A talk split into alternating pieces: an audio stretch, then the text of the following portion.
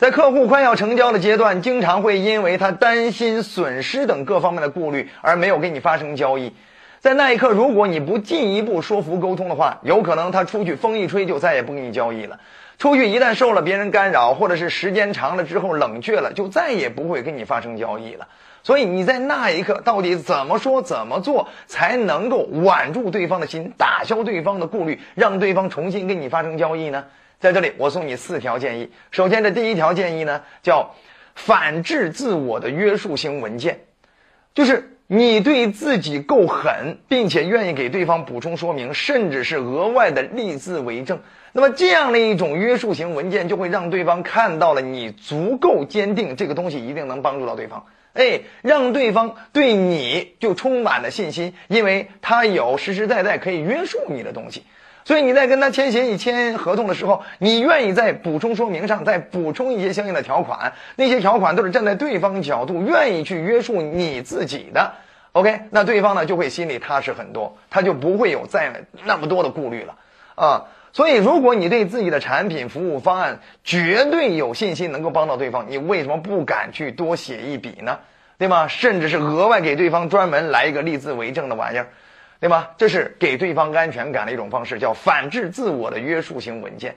但，除此之外，还有第二种方法呢，就是出其不意的自残式表态，就是你把所有的压力都放到自己这儿，你愿意给对方一个什么样的承诺？你愿意去给对方立一个什么样的决心？对吧？哎，甚至当着公众的面，你愿意许下什么样的承诺？如果达不到什么样的效果，我一定全额退款。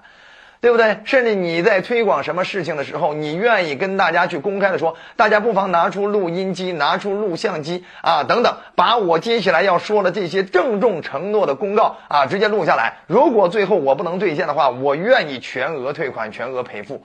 哎，你看，你能拿出来这样一个自残式的表态，那大家呢，就算不录，大家也更容易相信你。没错吧？所以这是你对自己的信心产品足够有信心的话，你可以做的出其不意的自残式表态。你要知道，影响他人的因素中，百分之五十以上的在于你的状态。如果你的状态都是那种绝对有信心、绝对有决心，一定要帮对方解决了，那对方一定会被你影响。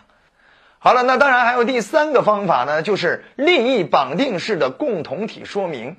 就是你能拿出来一套逻辑清晰的说服思路，让对方意识到你和他是同一条船上的，是同一根绳上的蚂蚱，出了问题谁都跑不了，甚至你作为销售比他消费者会更严重。那么对方听明白了这个逻辑思路了之后，对方自然就会心里比较放心。想要收听更多付费节目，请加微信六九九二五零。知识众筹群，期待您的加入。没错吧？举例说明，就像卢老师，我今天我网上有四百多万的粉丝了，那我今天我要推荐任何一个东西给你的话，我一定是审之又审呐。我不断的严审过后了，我最后我觉得它不伤及我的品牌，甚至我卖给你了之后会增持我品牌，我才会给你推荐嘛。对不对？这样的话就是会给你一种利益共同体的说明，让你意识到，如果这东西不好，甚至未来对我的品牌的影响远远大过对你的影响，知道吗？这样的话，你也自己比较容易去接受我对你的推荐，没错吗？那当然还有第四个方法呢，就是愿单惩罚的无风险承诺。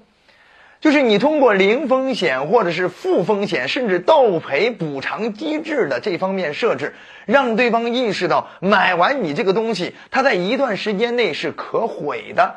是无对他无害的，他只是一个尝试心理就可以介入到这项产品的深度体验里啊，并且呢，有任何的不满意，在一定时间之内符合一定条件之内，他就可以无条件退款，并且在满足什么条件的情况下，他甚至还可以额外申请点补偿。那你说，对方这么有安全感，他为什么不做决定呢？因为他没有不做决定的理由啊，因为对他没有任何的坏处。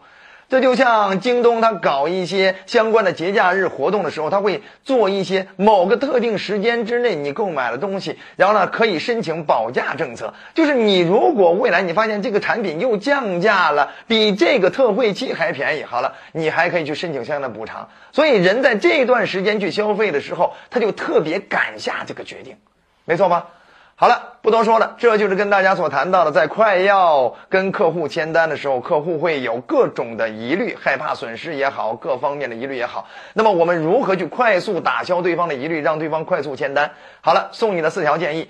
首先的第一条建议呢，就是反制自我的约束型文件。那第二条建议呢，就是出其不意的自残式表态。那第三条建议呢，就是利益绑定的共同体说明。那第四条建议呢，就是愿担惩罚的无风险承诺。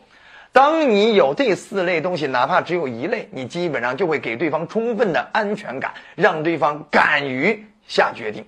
好了。不多说了，希望这个作品可以帮助到你和你周围更多的朋友，帮助你们倍升业绩。还想倍升收益，想让自己的销售技巧、成交技巧得到更多的落地辅导的话，那么欢迎你订阅我们的专栏。如果觉得好，也欢迎你点赞、转发、好评、收藏。我们下集再见。